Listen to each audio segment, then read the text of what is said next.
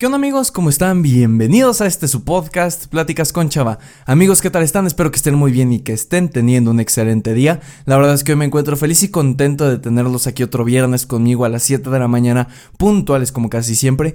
Y mis queridos amigos, mis queridas amigas, el día de hoy vamos a hablar de un tema que creo que es muy importante, como la mayoría de los que platicamos aquí, pero este especialmente porque creo que a veces hay como un cierto tabú sobre la creatividad, en el sentido en el que a veces pensamos que la creatividad solo tiene que ser para las personas que se dedican a crear empresas, a crear contenido, a ser oradores y ese tipo de cosas, cuando realmente creo que la creatividad está presente día con día en las pequeñas acciones que realizamos, pero como que no nos detenemos a verlas y no nos detenemos a pensar que si aumentamos nuestra creatividad y nuestro proceso creativo mejora, podemos mejorar muchos aspectos de la vida.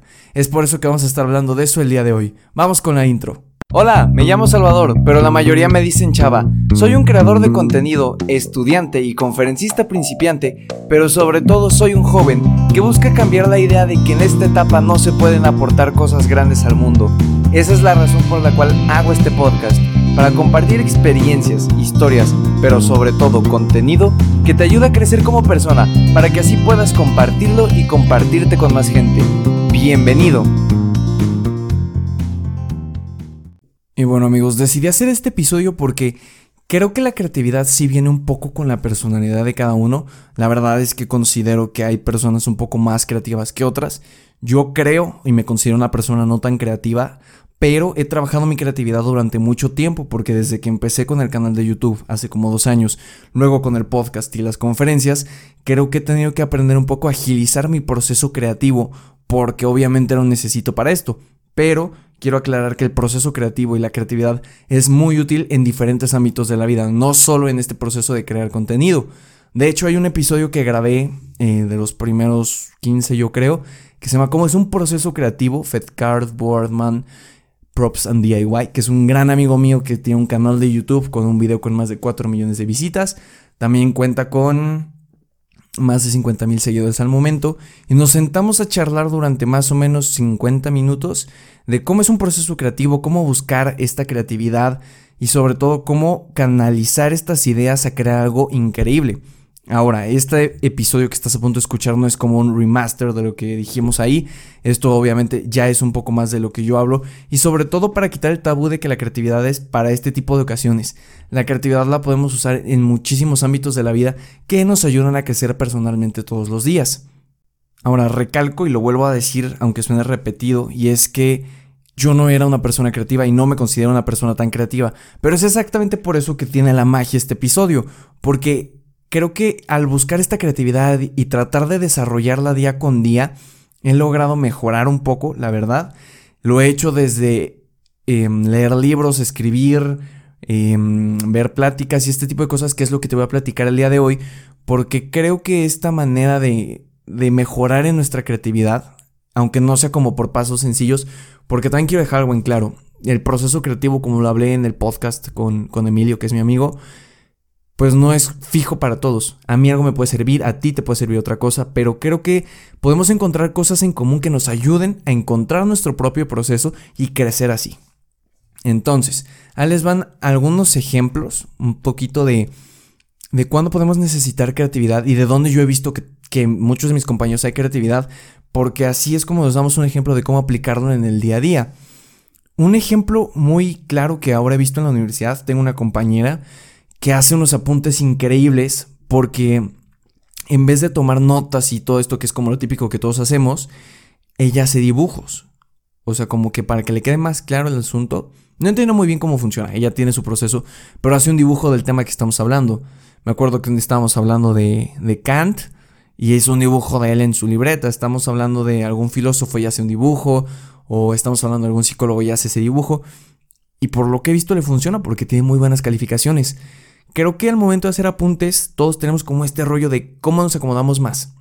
Hay personas que lo hacen súper lineal, de que cuadro por cuadro y párrafo por párrafo y tal. Hay personas que tenemos un desastre de apuntes como lo soy yo, que la verdad tengo título arriba y después párrafo aquí, párrafo acá y de aquí a acá y termina siendo un subrayado muy extraño, pero al final funciona. Pero creo que esta manera creativa de hacer apuntes como lo hace mi compañera con dibujos es algo que no se me había ocurrido, la verdad, y que creo que puede funcionar bastante bien, en especial para las personas que son visuales. Ahora, otra cosa para la que necesitamos mucha creatividad es cuando preparamos exposiciones.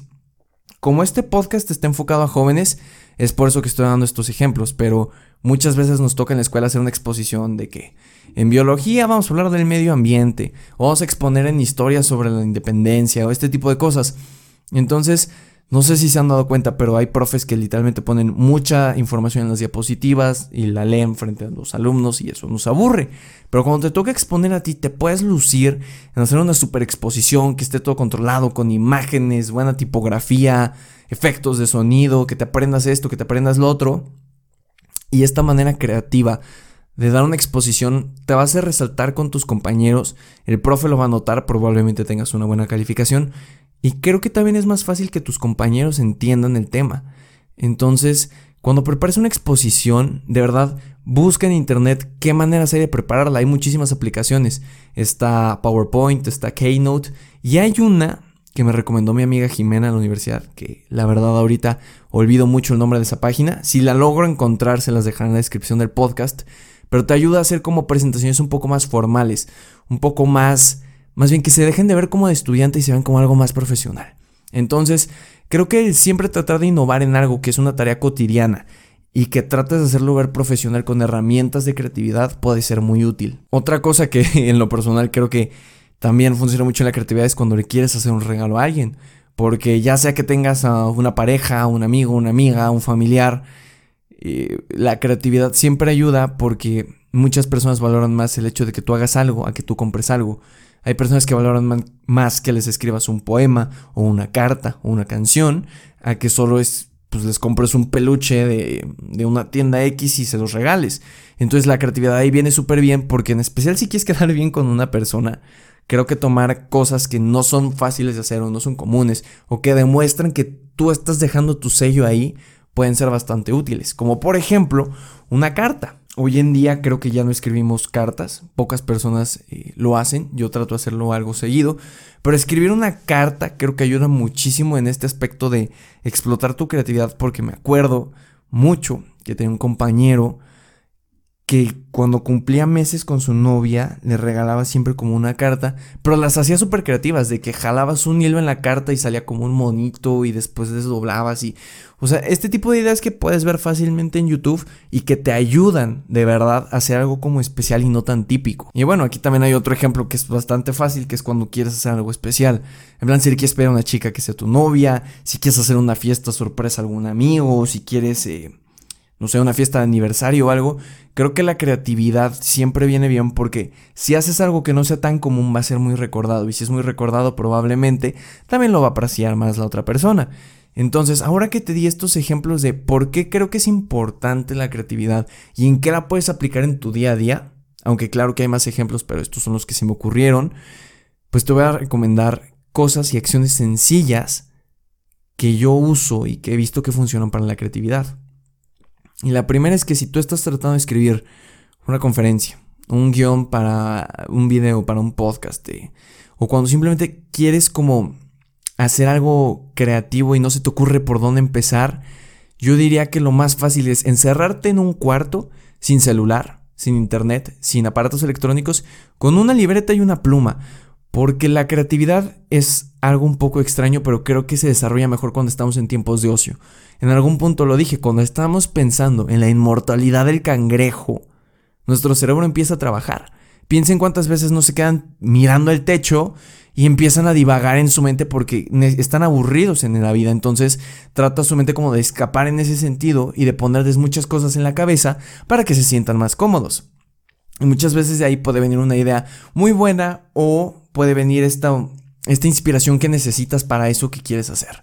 Llámese escribir una canción, eh, una poesía, pintar. O sea, creo que la creatividad viene cuando estás en el ocio.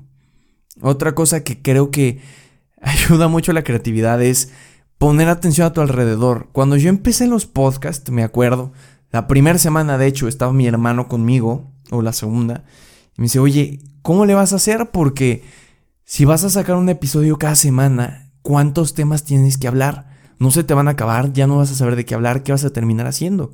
Le dije, sí tienes razón, me preocupa un poco el hecho de que pueda perder el de qué hablar, pero creo que desde ese momento hasta hoy lo que he hecho es siempre tratar de estar muy atento a de qué puedo hablar. Si alguien dice algo y me parece interesante, lo apunto. Si de la nada estoy en la inmortalidad del cangrejo cuando me voy a dormir y me llega una idea, la apunto. Porque creo que una parte importante de cuando estás buscando creatividad e inspiración en algo es que si te llega una idea o algo, apúntalo. Porque muchas veces dices como, ay, me voy a acordar mañana, ya me voy a dormir. Y te despiertas y ya no te acuerdas por más que lo intentas. Muchas veces he perdido ideas para el podcast que creo que eran muy buenas y por pereza, por no escribirlas en el teléfono, se me olvidan y pues ahí se quedaron.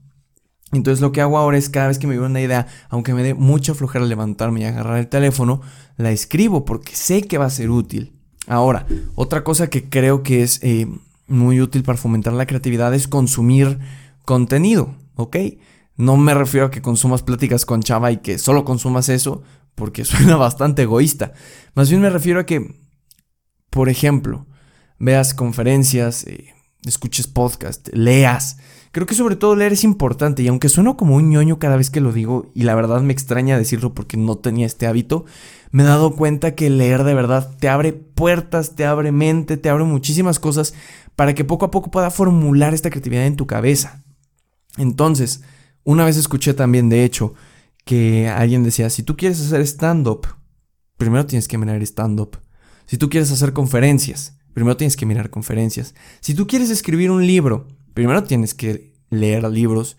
Y es básicamente ese proceso. Si tú quieres hacer algo, primero tienes que consumir eso que quieres hacer, eso que quieres ver. Si tú quieres obtener ideas de cómo pedirle a una chica que sea tu novia, vas, miras videos en YouTube, piensas qué es lo que a ti te gusta, piensas cómo moverlo y piensas en esa persona. Si tú eres alguien que quiere hacer apuntes de una mejor calidad para que te ayuden a estudiar, vas y te metes y buscas en Google técnicas de aprendizaje y las adaptas a tu medio.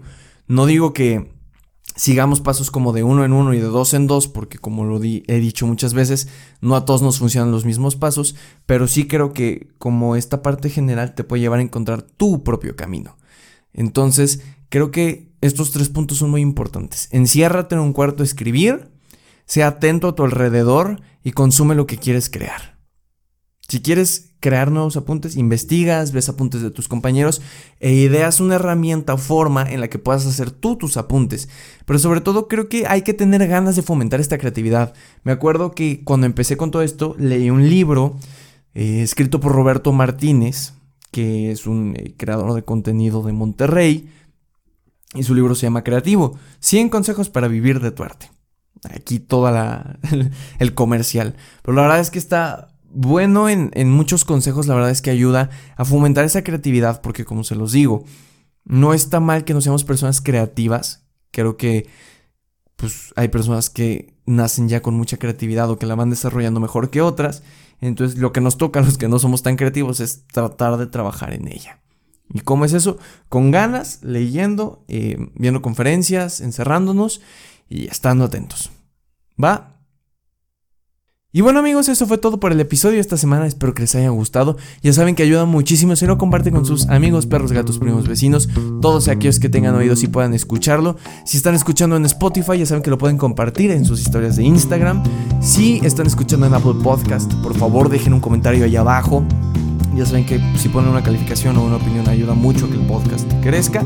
Y sobre todo les quiero agradecer por regalarme estos minutos de su tiempo tan valioso. Nos escuchamos la siguiente semana en este, su podcast, Pláticas con Chava. Que tengan un excelente fin de semana y que lo aprovechen al máximo, amigos. Hasta luego.